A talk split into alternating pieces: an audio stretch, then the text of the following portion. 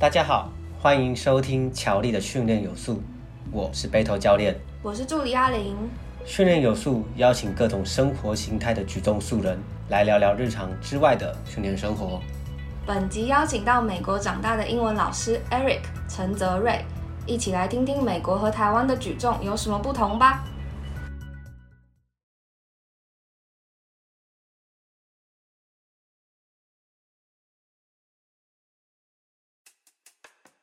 大家好，啊、我是陈泽瑞，然后英文名字是 Eric，朋友也有叫我陈国贴，所以 随便可以叫我。那我是啊、我是教英文，因为我是美国人，啊、都是从小在美国，然后美国出生长大，然后现在在台湾教英文。那我是二十五岁，然后举重量级是八一。嗯，你之前大学的时候是读？我、哦、大学是、嗯、是呃那个 farm farm pharmaceutical business，、嗯、不知道中文怎么说。嗯，医药 药理学，我们可以反正就是 药理学嘛。对对，pharmaceutical business。好，我们回去再翻，找一个比较适合的翻。对。哦，然后我觉得大家一定都会很好奇，所以你是美国人还是台湾人？我是我是美国人，所以我没有台湾的身份证。啊、呃，我父母是台湾人。但是他们是呃搬去美国读他们的 master's degree，所以我是在美国出生长大，所以算是美国人啊、呃，但是就美华人吧，对，嗯、骨子一流的是台湾人的血，这样。对 对对。嗯、你是什么时候回来台湾的？我是快两年前吧，所以我二十三岁。哎，我刚刚说我二十五岁。对，我是二十六，嗯二十六，对对对对，跨幅蛮大的，一加一加二六变二十三。嗯，所以你们一开始是从出生就在美国出生，然后一直读国小、国中、高中、大学，然后大学毕业两年之后才回到台湾。对，那。我我记得你之前说你学你在求学过程中玩过很多不同的运动，你可以稍微提一下有哪些运动？对啊，所以我我小时候其实每个运动都有玩，有游泳有玩，然后篮球、棒球啊、呃、足球啊、呃，还有什么？有有都都有玩，因为我我父母觉得一个小孩的生活就需要很多不一样的东西去呃参考他喜欢哪一个。嗯，所以很很幸运，我的父母这样啊、呃、raise me，所以我可以看很多。所以我是小时候都玩，然后到高中的时候就选啊、呃、三个，所以是游泳，然后啊、呃、football，然后就网球，是我三个在高中比较会 focus 在那边。可以跟大家讲一下，就是因为。讲 football 在台湾，大家会认为是 soccer 哦，对，是是美美美式的 football，对，美式足球，对。那是什么时候开始接触举重的？举重是我，所以我高中是那三个呃运动，然后我大学时候就选了游泳，因为我我跟我父母觉得是最安全的的运动，嗯，所以是我游泳时候。Off season，因为游泳只是冬天的 sport，嗯，所以是游泳的 off season 就开始练 CrossFit，然后 CrossFit 找到举重，然后我就发现，哎，我很喜欢举重的原因，其实是因为我不喜欢 CrossFit 的有氧，所以我就开始练举重，然后就练了很很开心，练了很多。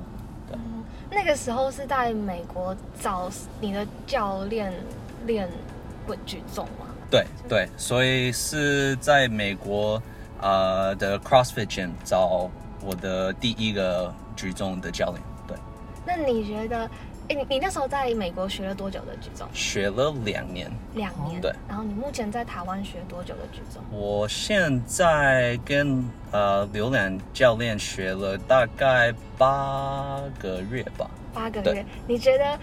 就是美国的举重教学跟台湾的举重教学有什么不一样？其实是完全不一样。所以我开始在台湾跟教练学的时候，他看我的技术，看我的那个 form，就有一点很惊讶，说：“哇塞，真的真的跟他习惯的那个 form 很不一样。嗯”像美国是比较在乎力量，所以我觉得像很呃美国的选手跟大陆的选手，他们的那个力量都差不多一样。但是你看他们国外呃全国比赛，就大陆比美国强太多，不能比嘛。但是。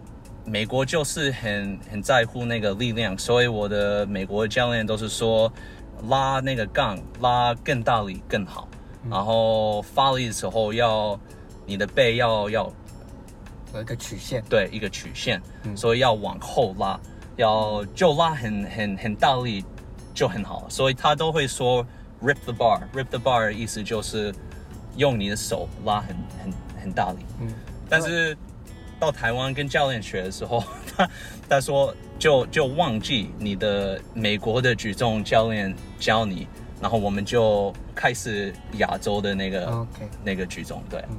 他跟他补充一下，其实他那个 rip rip the bar rip the bar，他其实在台湾会比较像是用扯杠铃的那种模式，然后身体摆。那他刚才其实有提到一点，就是像美国会比较注重力量，其实是有原因的。嗯啊，你你你你知道为什么？因为我们在亚洲人的身材和美洲人、美美国人身材它是不一样的。对，美国人身材他比较魁梧，对，还有这种比较小小资一点。嗯哼，所以在他们那边会比较崇尚力量，是因为这样。但是我们因为身材限制，所以力量其实是有不会绝对赢不了像美国人他们的身材。对，所以他们会开始往技术这个方面发展。那像力量吧，技术，他们会往技术上发展。亚洲人，嗯，亚洲人会走。因为其实我刚才是讲中国了，嗯，因为他刚才拿中国和美国 做比较嘛。那台湾比较特别的是，台湾比较特别的是，因为我们技术性其实很算算很不错的，可是就是身材，像像我自己本身就是，我本来不应该在这个量级，对，那可是我却待在这个量级，可是这种事情在中国不会出生，不会不会发生的，那美国也不会发生。然后你后面你有说到说，哎，美国那边的。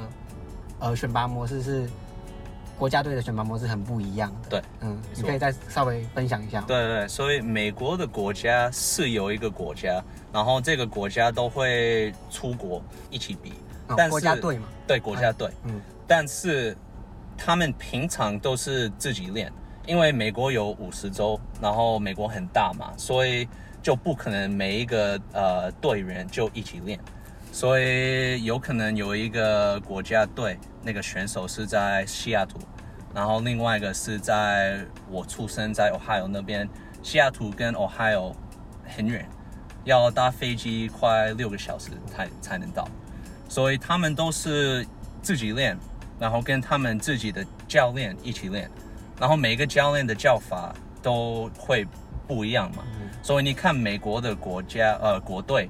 国家队他们的 form 都很不一样，嗯、是因为他们都是不一样的教练，每一年一次两次才会一起约到呃一个比赛。嗯，我这边跟大家补充一下，就是其实我之前去参加去美国参加世界杯的时候，他们让我很惊讶的是，我、哦、那个时候去美国德州，嗯。嗯，然后比那个世界举重锦标赛，然后。我看到美国人的选手，我很惊讶一件事情，他们的动作都是很不很不一致性，很对很不一致性的。然后再就是很多很不一样的动作，跟相较于台湾。对。那其中有个让我印象很深刻的选手，我不知道知不知道，他叫做 CJ Cumming。对对，知道对知道。他他他那个他是不是在国内被誉为举重界的那个 Michael Jordan？对对对对对，是。可以可以跟我分享一下，因为我蛮好奇这件事。对。对啊，他他。本期节目由乔力全能训练赞助播出。听说强尼教练最近开小团班喽，每班名额只有六名，链接我就放在下面，赶快手刀报名啊！对啊，他从很小的时候就很多人。就可以看到他的那个 potential 很大，嗯，因为小时候他已经在挺举快一百六，一百六十五，他十五十六岁已经在那边了，所以就就开始看他，然后专业他。那他现在比较大，就他挺举还是很强，他他最近应该一百一百九十五，嗯，就停到，然后所以他在我们这个举重。的呃地位，对地位，嗯，就在美国很高很高。然后他们 Reebok 就跟他一起合作，然后鞋子都是 CJ Cumming 的鞋子。对对，我记得好像有他姐姐，好像也是差不多的待遇。对，嗯、也是，对啊。他姐姐叫做，其实我也不知道。没关系，没关系。对。不过这个人让我很有印象的原因，除了是因为他被誉为美国的 Michael Jordan 之外，还有一个就是他，我觉得他的动作其实很不符合亚洲人的模式。对，没错。你可以跟我稍微跟我们讲一下亚洲人，就是他们除了像你刚才拉拉这件事情之外，还有其他什么地方不一样？教学对，哦，了解了解。像我觉得，我觉得最大的就是拉拉越大更好。我觉得这个啊、呃、教法就把很多不一样的呃 different parts of the lift 就会影响到。像我你要拉更更大力的时候啊、呃，你都手会用比较多，然后手用比较多就。那个手肘翻的时候会比较慢，嗯、因为已经在在用你的手了。嗯嗯嗯。所以你看很多美国的呃选手，他们他们的手肘跟大陆的手肘翻的慢很多。嗯，对。然后就像我们在健身房啊、呃、聊了一下，我的比较重的时候屁股就会抬很高。嗯，对。然后其实美国人屁股屁股不会抬很高，是因为他们的力量都很大。嗯。所以他们可以把杠啊、呃、带得很高很高才会翻，所以我觉得啊、呃、亚洲跟美国不一样，也是那个活动度，亚洲的活动度比较好。你看很多亚洲的选手，看他们接那个抓举还是接他们的翻，就屁股跟跟那个呃地板很很近嘛。但是你看美国的选手，他们不会那么近，是因为他们的活动度没有那么好，也是他们的力量也更大，所以他们不需要那么、哦、那么接近。你讲到这个时候，我第一个想到的是人家说那个亚洲蹲，嗯，对对，The Asian Squat，对。啊，那在 那除了蹲这件，他支撑的时候，因为 CJ Cumming 他的支撑真的非常非常特别，对，我觉得他支撑真的非常特别，对，所以支你可以。你可以讲一下吗？就是因为我完全不知道这个人，然后你觉得他支撑哪里特别？就是他的就好像我们在做，我以挺举为例啊，我们上挺上去之后，我们的身体或者是脊椎应该是一个跟地面相对比较垂直的角度去支撑杠铃。可是是因为他的动作是将身体，就是他的呃髋区会到一个大概可能九十度左右的角度去支撑杠铃，就是上他的上半身很倾斜。对对对对。对但是美国的教学是长这样，还是只是他特有的？我是觉得是他比较特别的，oh. 因为他是在美国里面，啊、呃，没有只只有他会弄那个半停。嗯，美国大部分大部分都是分腿。对对哦，补充一下，就是因为我是二零一五年的时候遇到他的，然后他那个时候他也是健步停。然后我的确，我我的确有注意到他今年来改半停的。对，嗯，对。所以我我我觉得那个支撑也有很很很大的差别。是在美国，我教练完全没有跟我说要用背支撑，完全没有说过。落差那么大？对，所以所以我在美国学上庭的时候，都是撑在我的肩膀上，所以很重的时候很明显，呃，都没有背支撑，都是。靠肩膀，那背跟肩膀哪一个比较强？当然是背嘛。对，所以我跟啊、呃、刘楠教练开始学的时候，那是他第一第一个东西跟我说要进步是要背撑。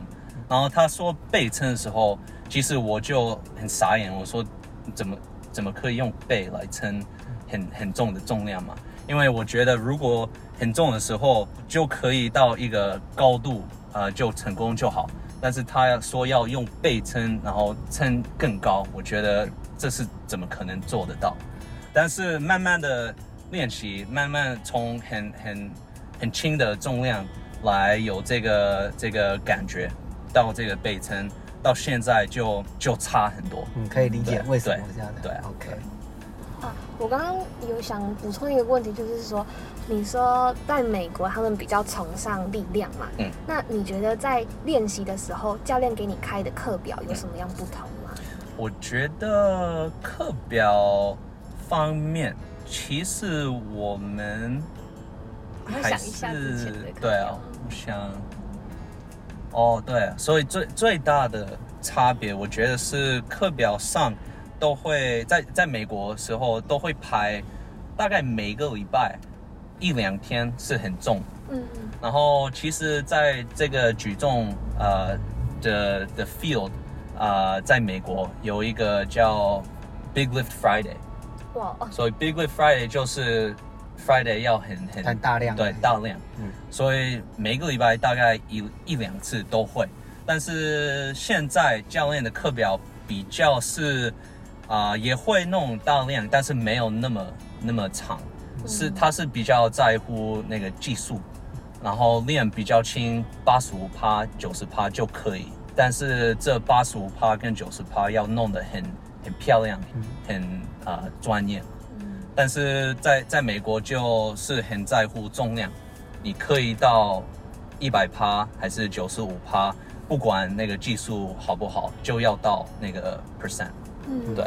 然后这边就会想问说，因为我们之前看你在训练的影片，就发现你是一个很敢上重量的运动员。嗯。就其实很多人学举重的时候都会怕上重量，毕竟就是要过头嘛，要弄一个很大的重量，大家都会害怕受伤。所以想问说，为什么你会那么敢上重量，也不会那么怕说侧劈啊之类的？嗯、好问题啊，uh, 可以暂停一下。嗯。